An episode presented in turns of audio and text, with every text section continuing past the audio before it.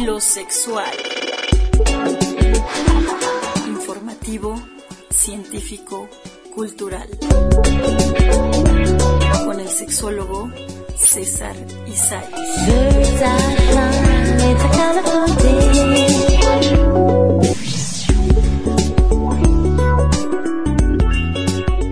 Hola, ¿qué tal? Buenas noches, bienvenidas, bienvenidos y bienvenidas a Filosexual desde Dolores Hidalgo, cuna de la Independencia Nacional Guanajuato, para Perimetral Radio, periodismo para usarse. Puedes seguirnos en las redes en Instagram como perimetral.press con doble S, perimetral en Facebook y un correo electrónico a perimetral.press.gmail.com. También tenemos un número telefónico para sus comentarios al 33 19 42 71 35. También nos pueden escuchar nuestra repetición a través de Himalaya Podcast y en Spotify como Filosexual.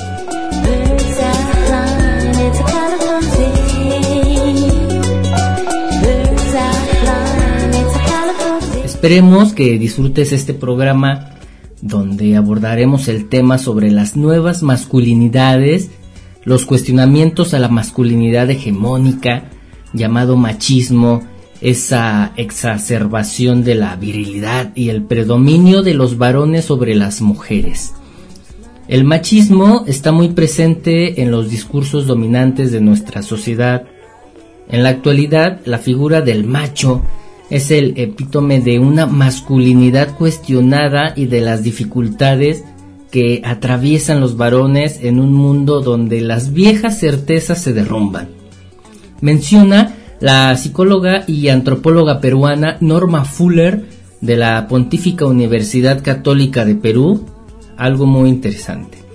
Fuller hace investigaciones sobre las transformaciones de las masculinidades ella se centra en los periodos de 1995 al 2000 y luego hace una investigación del 2015 al 2019. Principalmente sus investigaciones están realizado a jóvenes universitarios que siendo esto solamente el 30% de la población de los jóvenes, solamente el 30% son universitarios. Pero aún así es interesante las investigaciones y bueno, también ella ha hecho investigaciones en comunidades rurales. Y algo que observa ella es que a través de las generaciones ha habido transformaciones eh, que radican a, a, que ya los jóvenes se cuestionan respecto al ser hombre y a cómo manifestar su sexualidad, su masculinidad y estos cuestionamientos finalmente son influidos por dos movimientos principalmente. Uno es por los movimientos feministas y el otro es por los movimientos LGBT. Esto ha hecho que los jóvenes se vivan en una moratoria social, esta moratoria social que es una reflexión donde se toma tiempo eh, o donde toman tiempo los jóvenes para construir su identidad y entrar a la vida adulta y donde se centran más a, incrementar su red social. Y bueno, lo que encontró Fuller es que en la generación de los años 90, en, los chicos entre 20 y 25 años, a través de entrevistas semiestructuradas, que menciona ella que esta ya es una generación que ve el feminismo como un movimiento que ve la reivindicación de las mujeres y que busca los mismos derechos de los hombres. Aquí en los resultados, eh, la parte positiva es que son una generación que creen que el feminismo busca la igualdad. Pero la parte negativa, menciona Fuller, es que niegan las evidencias porque creen que las mujeres y los hombres somos diferentes y que las mujeres no lo quieren aceptar. Y lo ven como machismo invertido al feminismo, donde las mujeres quieren imponer sobre los hombres. Y en el estudio que se hizo a la generación de 1900, del 2015 al 2019, que serían ya los más, eh, los millennia, eh, que hay un, hay un contraste muy marcado en cuanto a las ideas de la generación de los 90. Los millennials ven una gran importancia en el movimiento feminista. Es una generación más articulada donde tienen mayor información, incluso tienen contactos o amigas que sean militantes feministas. Es decir, que son una generación que definen el feminismo como un movimiento cultural que intenta revalorizar a las mujeres debido a que antes no tenían los mismos derechos y libertad. Es decir, esta generación ya tiene un discurso más elaborado que incluso ya hablan de la violencia de género, un tema que no abordaban los jóvenes de los años 90, y rechazan el feminismo extremo o radical. Y aquí ya en estas generaciones aparece la ideología de género, donde también surgen movimientos como hashtag no te metas con mi hijo y estas, eh, estas comunidades donde argumentan que la ideología de género trata de deshacer las bases de la familia.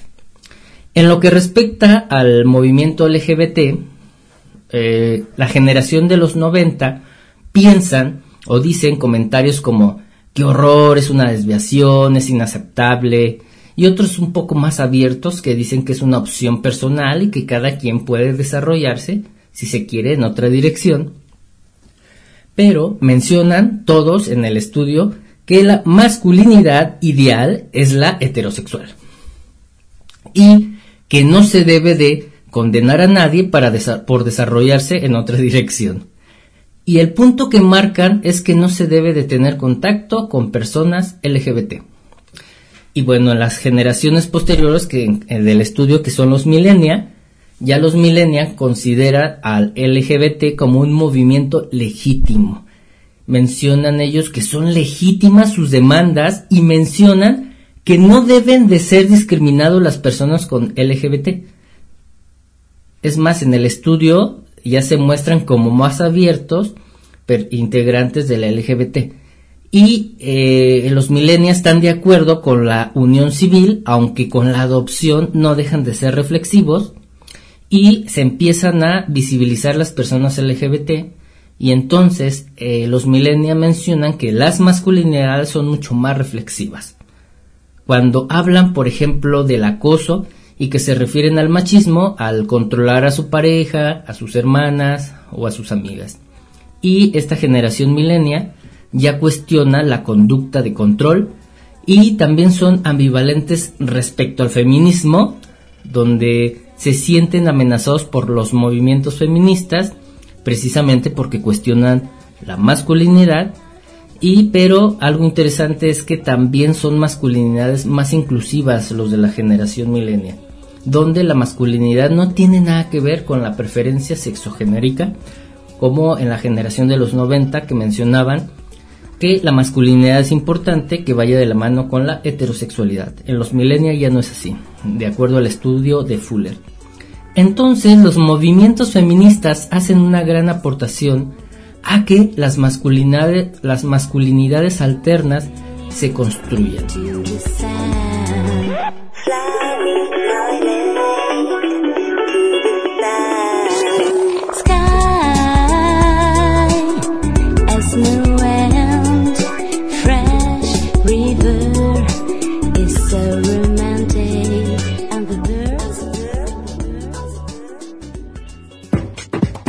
Hablamos del deseo filosexual, amando nuestra sexualidad.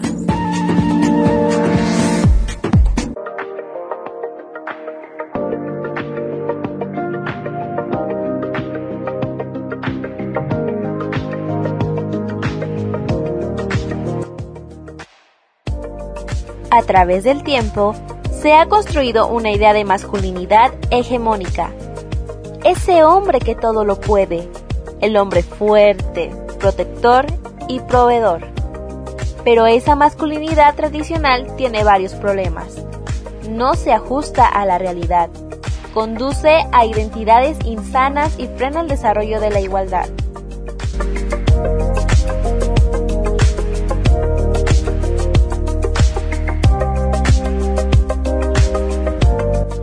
las nuevas masculinidades o masculinidades alternativas propone replantear la idea de masculinidad y desaprender los roles de género adquiridos durante toda la vida y perpetuados a lo largo de los siglos. Uno de los focos más importantes de las masculinidades alternativas es acabar con la violencia de género y con las actitudes que conducen a ella. Romper con el mito del hombre violento y del hombre que todo lo puede, así como rechazar cualquier forma de machismo que aparece en la vida cotidiana. Para acabar con las actitudes de violencia, es importante trabajar la empatía, también la corresponsabilidad personal, familiar y laboral, que implica estar presente en los espacios de cuidado, de limpieza y de atención a otras personas.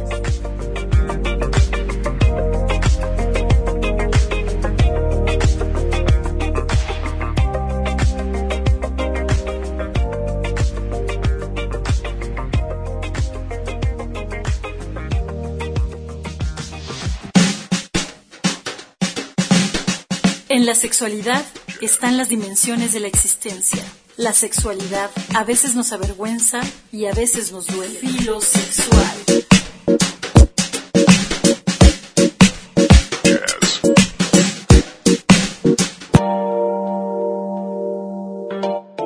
Sexofonías. Imágenes eróticamente científicas.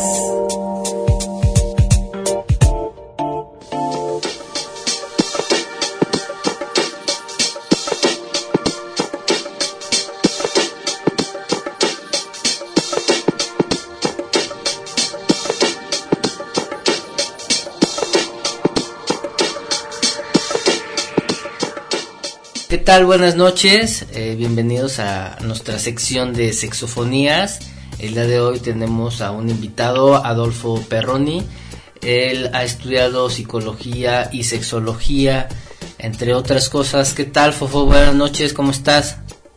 ¿Qué tal? Buenas noches, aquí andamos. Gracias por la invitación, César. ¿Todo bien? ¿Tú qué tal? Bien, bien, buen tal, pues emocionado de tenerte aquí en el programa. Y bueno, el tema que estamos abordando el día de hoy sobre las nuevas masculinidades. Y bueno, hay un montón de temas y descripciones al respecto, de controversias y también de, de la nueva forma de ser hombre, ¿no? En el siglo XXI. Que de hecho David Barrios escribió un libro de esto, me lo encontré hace poquito entre las curiosidades de, de mi familia y me lo voy a leer, ahí lo tengo en los pendientes. Justo se llama Los retos de, de lo masculino para el siglo XXI algo el estilo. Son interesantes, pero bueno, David Barrios es este muchacho que está en mis pendientes. Ok. Pero bueno, justo me parece que es buena buena oportunidad para mencionar que esto de las nuevas masculinidades ya hoy en día no está nuevo, digo ya 2021, esto de las nuevas masculinidades se viene hablando desde hace como 30 años, 30 y tantitos. Entonces ya no es tan nuevo, aunque pues como teoría, propuesta y demás, claro, puede sonar así todavía. Aunque como necesidad social, pues ya vamos bien, necesitamos actualizarnos y creo. Tú como sexólogo, ¿cómo te has venido encontrando la respuesta entre audiencias o personas que se han acercado a ti eh, respecto a este- estos temas? ¿Cómo la sociedad lo está recibiendo? Mm, pues mira, en general veo que me van a decir que qué onda, pero es que veo que depende, ¿no? De las posturas que haya. Luego es algo que se considera como muy progre y ya ves que hay algunas personas que utilizan progre de manera peyorativa. Ujú. Este, hay personas que estamos muy de acuerdo con que es una propuesta que plantea la necesidad de no solo sensibilizarnos, y eso creo que es algo en donde se han quedado de ver las propuestas, o al menos lo que se ha mediatizado y popularizado, ¿no? Por así decirlo, de las masculinidades, o la propuesta de las nuevas masculinidades, Ajá. es que mm, hablan en general de esto de que los hombres tenemos ser o podemos ser más sensibles, ¿no? Y, y usar rosa y cosas por el estilo. Y se nos está olvidando escalar la propuesta a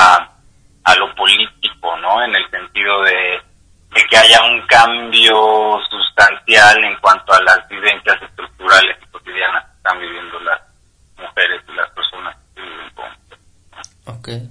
El hablar sobre violencia de género, sobre eh, derechos de la mujer, nos corresponde también a todos, no solamente a las mujeres.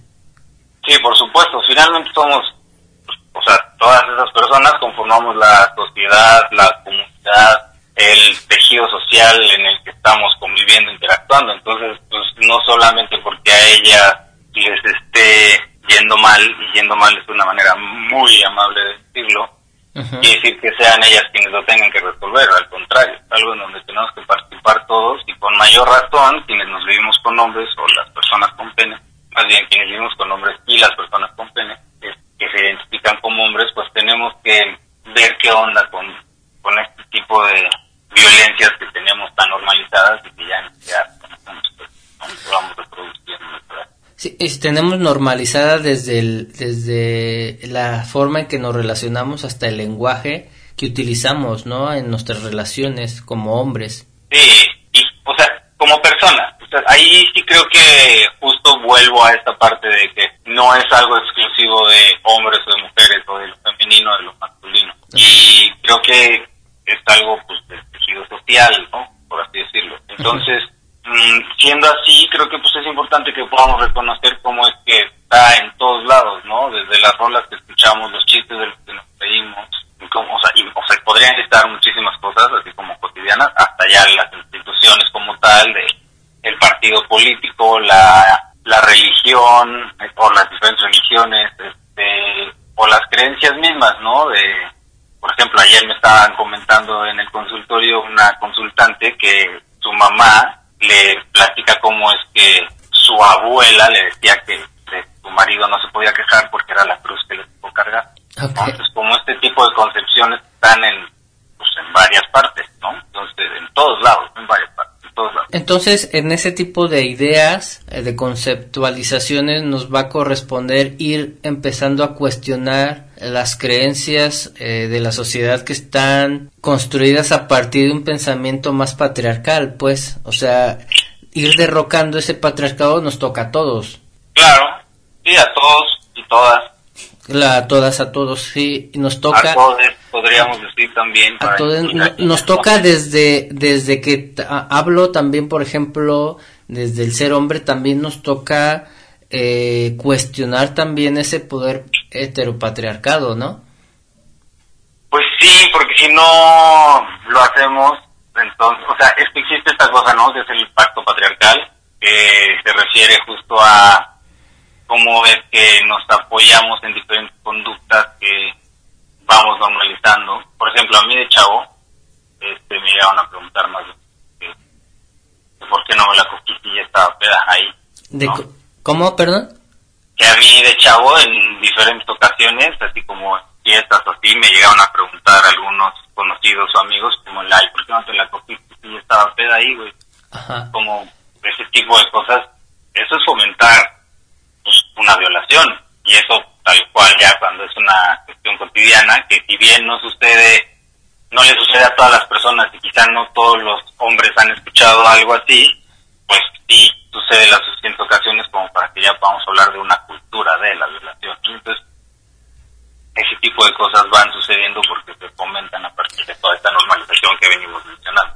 Y si no la cuestionamos nosotros como hombres, si no la señalamos, y si no, este, no, más bien, tenemos que dejar de reírnos de los chistes machistas, ¿no? De los chistes sexistas, de los chistes clasistas también, o sea, porque es una cuestión que que atraviesa muchas otras áreas, no nada más eh, una cuestión de género, ¿no? También podemos hablar de una cuestión de clases, podemos hablar de muchísimas aristas, pero en particular como, como hombres nos toca cuestionar esta cuestión del género y no reírnos de los chistes de los chistes sexistas y dejar de hacerlos también y, y pues sí hacer la pregunta incómoda y a lo mejor no dar una explicación de por qué está mal, pero sí hacer la pregunta incómoda, perdón, pero es que no entiendo chiste, no lo explicas, o sea, ¿por qué eso es chistoso? Ajá. ¿no? Y pues lo más probable es que cuando la otra persona intente explicarlo o se vea en esa situación de, pues ya como te cuente que neta no hay nada que reírse. sí, Vivimos en un país, perdón que te interrumpa, pero creo que es importante, justo no es un tema de risa cuando vivimos en un país en el que de manera cotidiana están muriendo entre 9 y 11 personas diarias. aún en situación de confinamiento.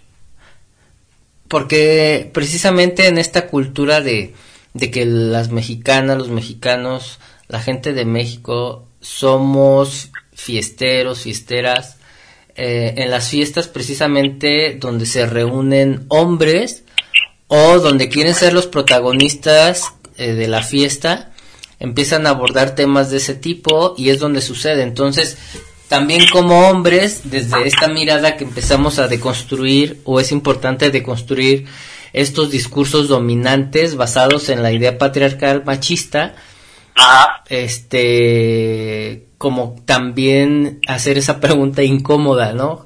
Pero también puede ser una, una crítica, ahorita estoy recordando algo que me pasó Fofo, que eh, eh, yo hice un cuestionamiento porque alguien hizo un comentario homofobo y, digo, tal vez no fue mi mejor reacción, pero sí me exalté un poco y yo, yo defendí mi idea y bueno, me, me dijo un, conocido, con tu forma de pensar no la vas a hacer aquí, ¿no? Refiriéndose a la ciudad donde estábamos. Entonces, eh, eh, también se nos puede criticar a los hombres que defendemos eh, las, las, ideas de estar en contra de la violencia, porque entonces es como decir, tú estás en contra de los hombres y tú eres hombre, ¿cómo puedes estar en contra de eso, no? Y es que también existe este malentendido de que ser hombre es igual a ser un machista, y digo malentendido generalizado, de nuevo, no me voy a clavar con que los hombres tenemos ese malentendido o las mujeres tienen ese malentendido. Creo que es una cuestión ¿no? que le pasa a la banda, ¿no? O sea, a todo mundo en general.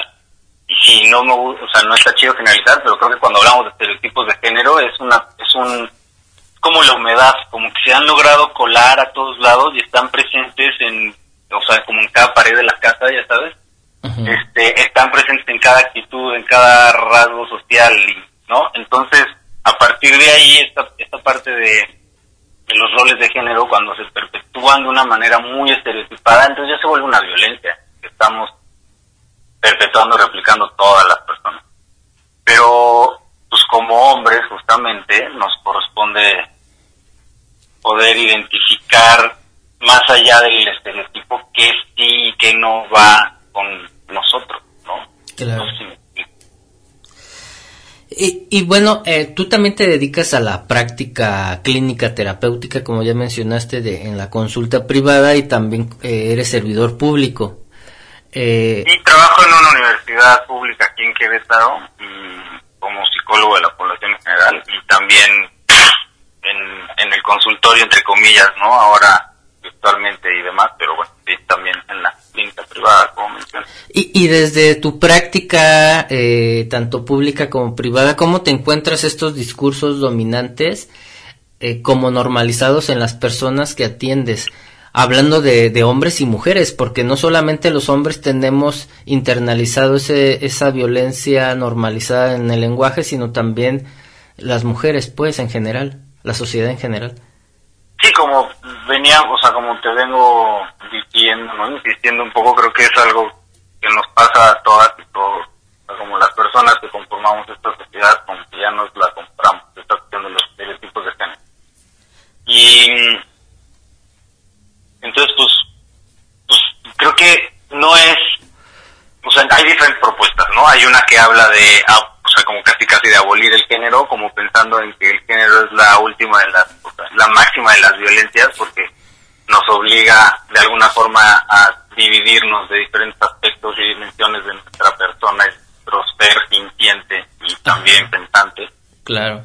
Pero creo que o sea, sin necesidad de a lo mejor llegar a eso, porque ahorita estamos en un punto en el que estamos ahí y todo el mundo, en general, la gran mayoría de las personas nos identificamos en una postura u otra desde este, este espectro binario, ¿no? Como entendiendo lo binario como lo masculino y lo femenino. Creo que más que llegar a abolir eso, valdría la pena empezar por más bien reconocer que somos seres que tenemos. De, no de todo un poco, sino de todo un mucho y que tenemos un potencial de, de sentir, de razonar, de explorar, de expresar, de muchísimas cosas. Que independientemente de lo que traigamos entre las patas, pues podemos desarrollar desarrollarnos libremente en esas diferentes áreas en donde nos sentamos atraídos, atraídas o atraídos. Eh, sí. dime. Porque mm, con lo que estás mencionando, eh, digo, eh, ya Judith Butler menciona esa parte de, de, fomento a la teoría queer de, de, deshacer el género, que mientras exista el género va a existir violencia de género, ¿no? Entonces, lo que tú mencionas es no se trata de deshacer el género, sino como aceptar, es lo que yo estoy entendiendo, corrígeme si me equivoco, es como de estar entendiendo que también podemos ser hombres y mujeres, en ocasiones ser masculinas, masculinos, y podemos ser femeninos y femeninas también al mismo tiempo. Pues creo que valdría la pena, o sea, no pensar en abolir el género, porque te digo, donde estamos hoy en día puede ser muy exagerado, pero y coincido en que si seguimos replicando estas ideas de lo masculino y lo femenino, pues vamos a mantener esta cuestión de que entonces hay que ser así si se tiene un pene y hay que ser asá si se tiene una vulva. Entonces creo que vale la pena... Sí, a ver, estoy pensando como... Vale, vale la pena pensar bien nuestras palabras en el sentido de, pues, no perpetuar el discurso de esta cuestión que nos divide de esa manera tan clara y más bien dejar, como te decía, dejar que cada quien lore eso que es y eso que le atrae y eso que quiere ser en aras de construir y contribuir armónicamente al espacio en donde está habitando, ¿no? Y cohabitando. No sé si me explico, porque pues más allá de abolir, creo que es poder todo, sin tener que dividirlo en masculino y femenino, sino como reconocernos así como todo y ya. Sí, porque si no caeríamos en una lucha entre géneros, ¿no? Pues qué es lo que ha pasado, lamentablemente. Y en esta lucha entre géneros, no, yo no diría que una lucha porque no parece ser en igualdad de condiciones. Finalmente, quienes se han etiquetado como femenina, a quienes se les ha etiquetado como femenina, eh, han vivido históricamente, o sea, en una cuestión de los siglos recientes, y no solo los siglos este, recientes, una situación de opresión considerable, ¿no? Entonces, no, no lo consideraría una lucha justamente porque no es una igualdad de condiciones. Ah, Entonces, no, hay, no hay ahí como posibilidad de que, pues, de, ajá, de que de pronto a cualquiera de las dos partes de un knockout, ¿sabes? Pensando en estos términos violentos justo de lucha, no creo que sea en igualdad de condiciones. Creo que más bien hay una situación de opresión que está empezando a, a denunciar de una manera cada vez más masiva y que entonces está empezando a incomodar a quien no solemos vivir en estos privilegios de ser hombres o de vivirnos como hombres. Y ya toca acudirnos y, y en esa no comodidad o esa inconformidad también es una lucha más bien interna por, porque el peso de ser hombre, eh, me estoy acordando de eso que me decían de que el hombre tiene que ser eh, feo, fuerte y formal, ¿no? Que, que, que tiene la cruz de las tres Fs. Donde no siempre queremos ser los fuertes porque también es un peso el querer tener que ser fuerte físicamente, el tener que ser fuerte emocionalmente, el tener que ser un sustento y un cuidador siempre de la familia, también puede ser cansado y a veces no lo tenemos que hacer y no dejamos de ser hombres por no querer hacerlo.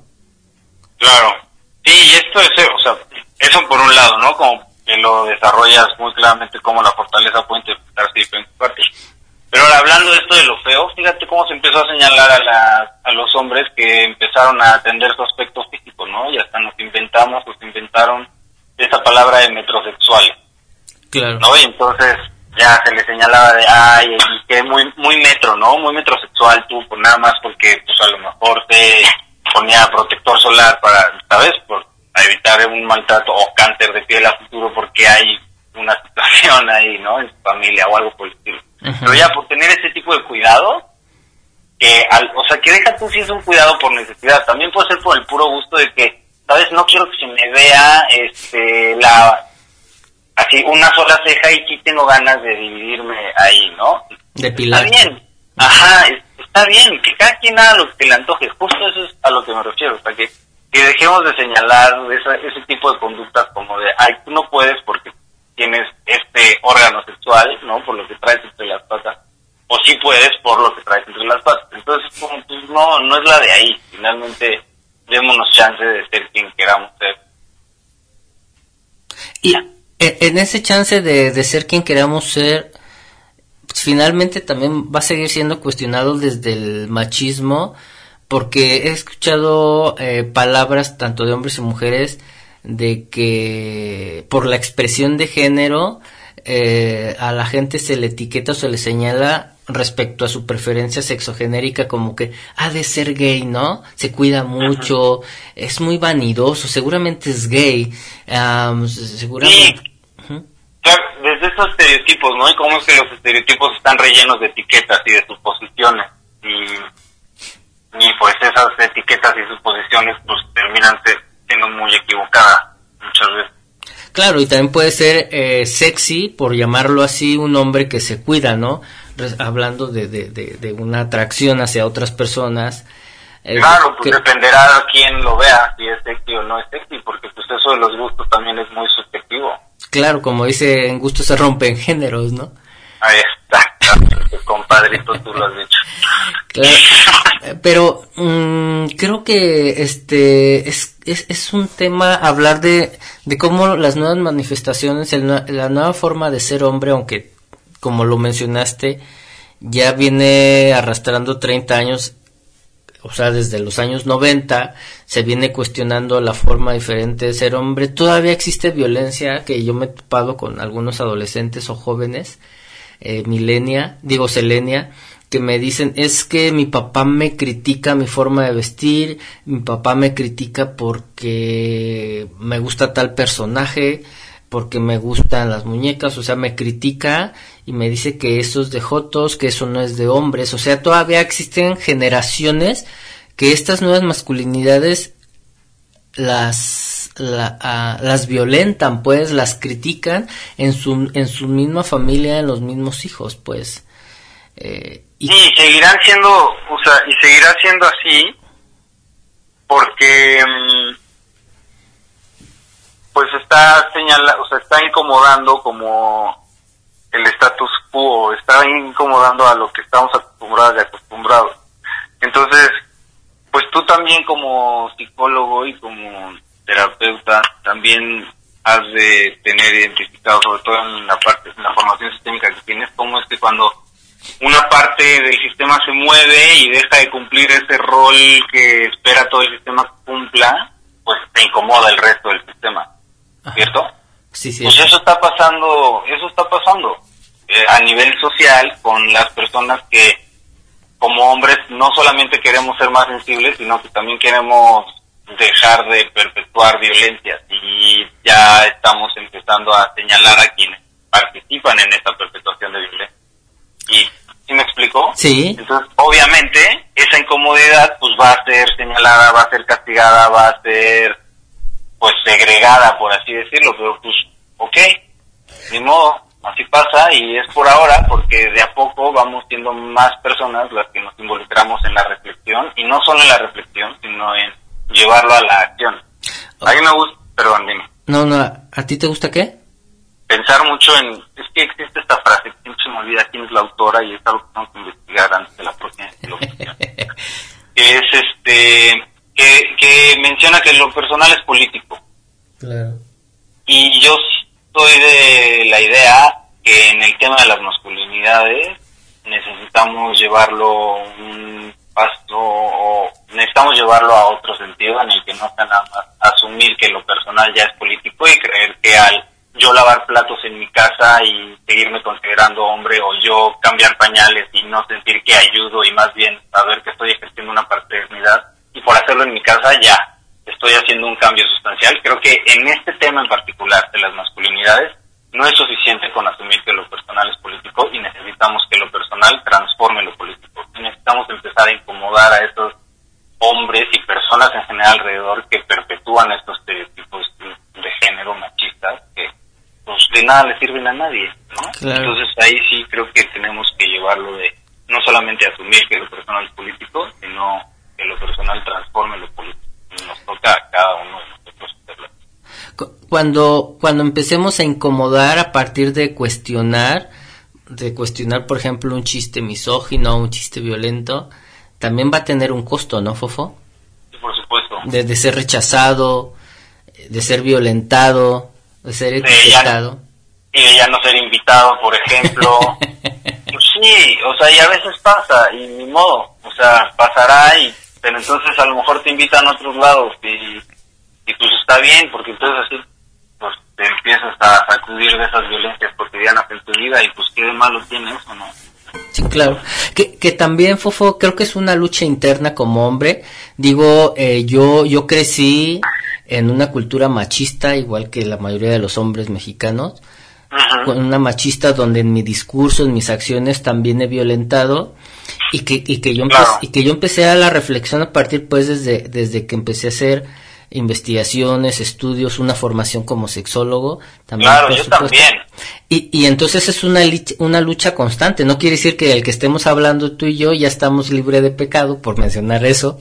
Pero, eh, eh, eh digo, de repente yo, eh, por, no sé si mencionarlo así, se me sale violentar o esas, esos micromachismos todavía pero creo que lo importante de esto es estar en la reflexión constante, en la mirada interna y decir, ok, cambiar y cuestionarme día a día para poder ser una mejor persona y un mejor hombre en el sentido de no violentar, ¿no? O sea, no es fácil tampoco. Sí, y es que, ¿sabes qué me quedo pensando?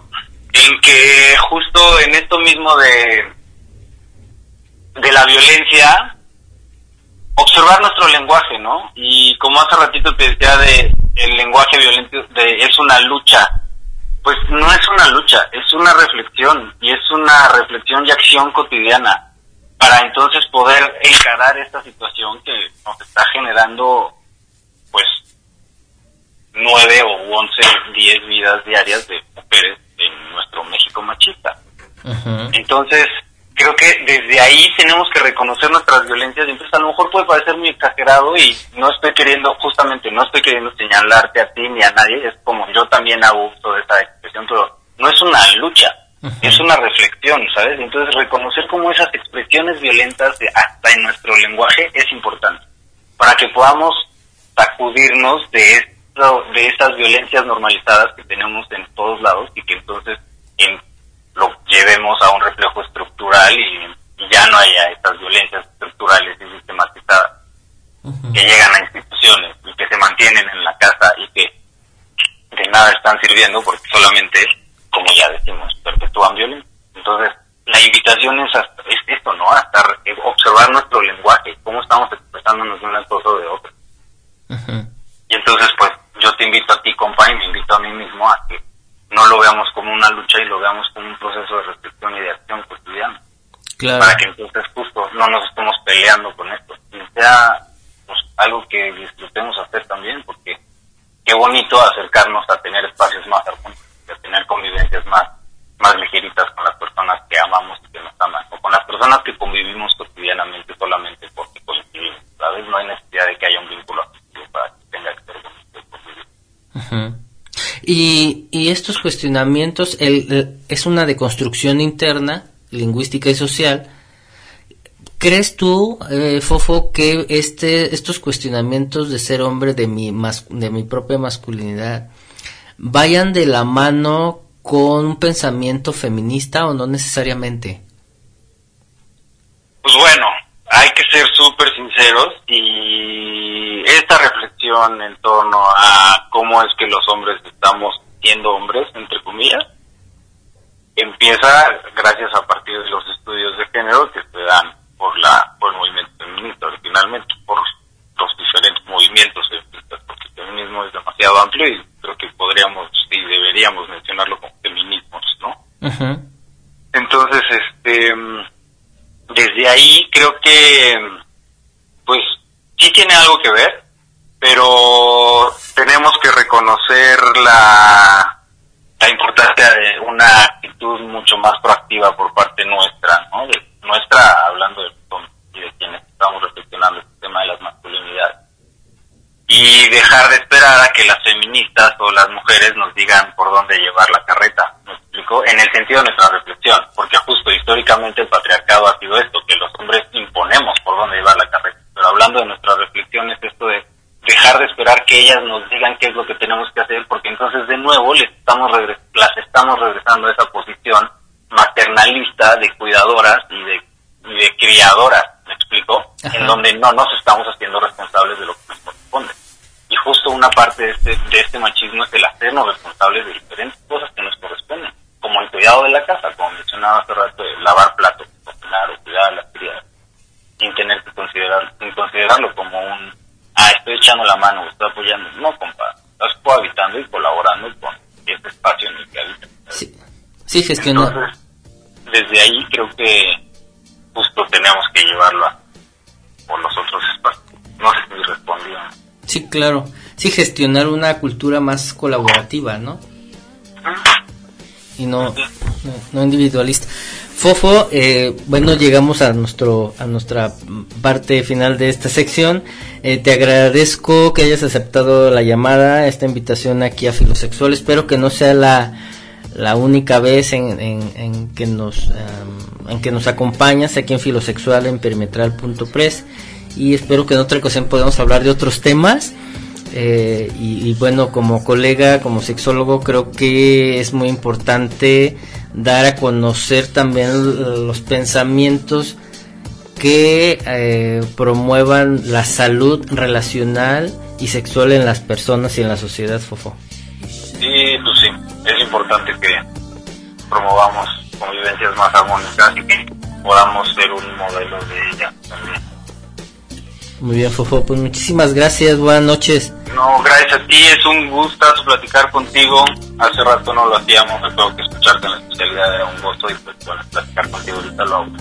Te mando un beso y por acá andamos, ojalá te repita. Gracias. Sale, abrazos, besos. Bye bye.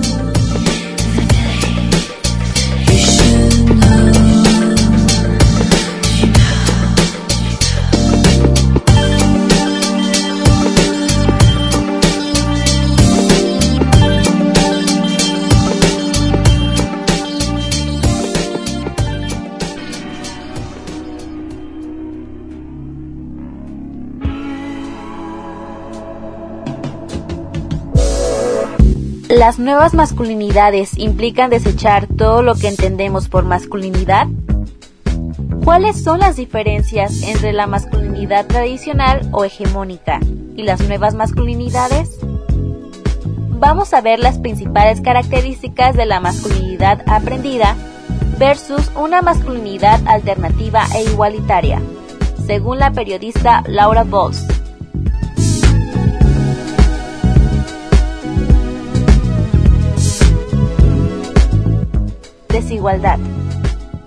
La masculinidad hegemónica tiene que ver con la cultura de la desigualdad, en la que algunas personas mantienen el control sobre otras para acaparar el poder.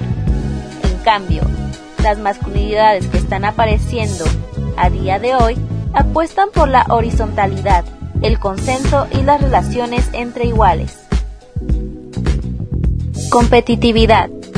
Otra parte importante de las identidades tradicionales de género masculinas consiste en tener que demostrar las propias habilidades. La educación lleva a los hombres a ser competitivos para alcanzar un estatus laboral o social. Las masculinidades alternativas buscan que cada persona pueda mostrar sus debilidades sin miedo y aprovechar el talento de los demás para trabajar en equipo de forma más efectiva, sin necesidad de buscar la confrontación. Agresividad. La masculinidad hegemónica también lleva consigo la agresividad y la violencia, que aunque cada vez está menos legitimada, sigue estando presente en nuestra sociedad. Lo vemos a través del acoso, los comentarios sexistas o la violencia sexual. Las masculinidades igualitarias apuestan por eliminar la violencia machista o de cualquier tipo de nuestras vidas. Roles de género. La masculinidad tradicional se define en oposición a lo femenino. Los hombres no lloran, no cuidan y tienen que proveer. En cambio, el modelo de masculinidad nueva e igualitaria apuesta por eliminar esos roles aprendidos sobre masculinidad y feminidad para que seamos más libres. Eso favorece, por ejemplo, que los hombres puedan vivir plenamente su paternidad. imagen exterior. El hombre tradicional tiende a proyectar su imagen hacia el exterior, hecho que contribuye al desarrollo de sus habilidades instrumentales y competitivas. Eso es bueno de cara al trabajo productivo, pero la contrapartida es que descuida el desarrollo personal y del interior, provocando un manejo inadecuado de las emociones. Por eso, las masculinidades alternativas buscan una combinación equilibrada de desarrollo hacia afuera y hacia adentro, que contribuya a las relaciones interpersonales y a la gestión emocional.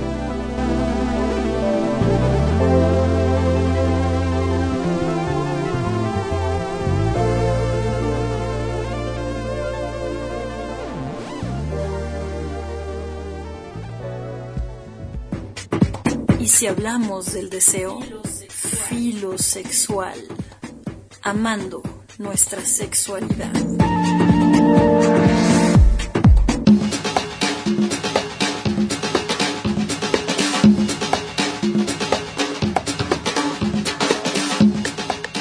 Te damos las claves para poder avanzar hacia unas masculinidades más igualitarias dentro y fuera de los espacios laborales y de tu vida cotidiana. Número uno, revisa el modelo. Es decir, el modelo tradicional de la masculinidad está obsoleto. Por eso hay que dejar de lado ese arquetipo que va a dificultar muchísimo que puedan aflorar otras maneras de expresar todo aquello que sentimos. Punto número 2. Prescinde de la violencia, cambiando todo lo que tiene que ver con el poder y la violencia conseguiremos cambiar la forma en la que habitamos el mundo. Debemos revisarnos para pasar de una representación aprendida a ser hombre a una perspectiva del ser, de ser lo que cada uno es. Punto 3. Fomenta la empatía. Sentir y escuchar la empatía significa estar en contacto con otra persona. Eso supone cambiar el show time por el slow time, es decir, conectarte más con lo profundo y menos con lo que se espera de ti. Punto 4. Apuesta por el cuidado. Implicarte en el cuidado es ir mucho más allá de aspectos como la paternidad. Es construir la masculinidad desde las relaciones en equilibrio y vivir la crianza y el cuidado como espacios propios, no como terreno en el que los hombres son invitados o en el que las mujeres dicen cómo hay que hacer las cosas, sino que todos y todas somos ciudadanas, somos ciudadanos de pleno derecho dentro del hogar y en la implicación con otras personas. Punto 5. Dale libertad a tu masculinidad. Para cambiar el modelo y transitar hacia una masculinidad alternativa y más igualitaria no existe como una fórmula, una fórmula mágica, claro que no existe. De hecho, una de las claves para lograrlo es no intentar controlar o definirlo todo. En este sentido, lo mejor es centrarse en disfrutar y estar a gusto en lugar de intentar encontrar la forma perfecta de hacer las cosas. Los ritmos tienen que fluir y ser naturales. Punto 6. Usa el cuerpo para mejorar las relaciones. Es importante no, no tener miedo al contacto con otras personas. Somos piel, somos cuerpo. Vamos a romper esa coraza que nos hace estar en una posición de fuerza o en una posición distante. Eso que nos impide dar un abrazo con sentimiento. Aunque ahora con COVID, pues las reservas con el contacto, ¿verdad? Punto 7. Aprende en el camino. Aquí no hay competición. Es un proceso del que podemos disfrutar aprendiendo incluso de nuestros errores. Para seguir avanzando, podemos leer, formarnos, hablar con otros hombres, con otras mujeres, hablar de nuestro trabajo, hablar con nuestros amigos, con nuestras amigas y compartir inquietudes. Y ir cuestionando poco a poco nuestra propia masculinidad.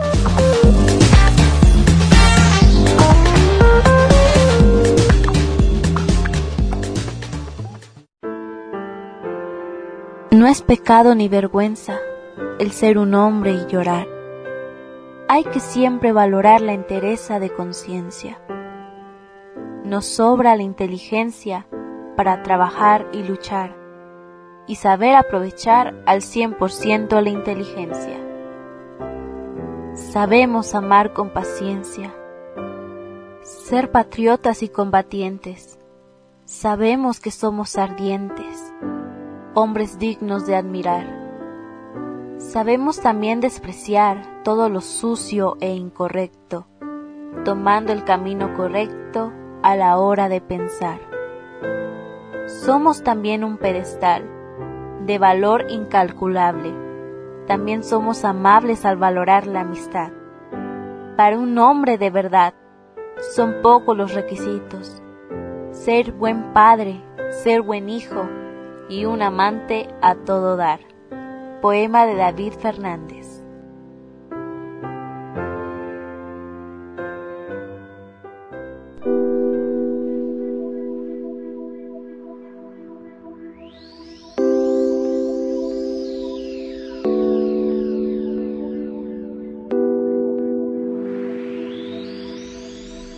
Esperamos que el día de hoy hayas disfrutado de la información. Nos escuchamos el próximo lunes en punto de las 8 de la noche aquí en Filosexual por Perimetral. Les recordamos que también nos pueden escuchar en podcast por Himalaya Podcast como Filosexual, de igual manera por Spotify. Yo soy el sexólogo César Isais. Me pueden encontrar en Instagram como sexólogo Isais. Muchísimas gracias. Hasta pronto.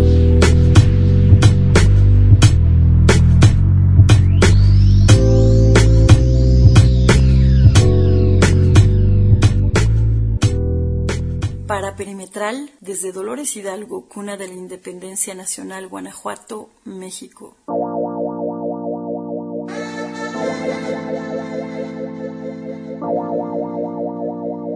Producción de Rocío Salas Arreola. Guión de César Isais. Colaboraciones. Elena González, Lucía Martínez Manzano y Dulce Ivón Rodríguez Salazar.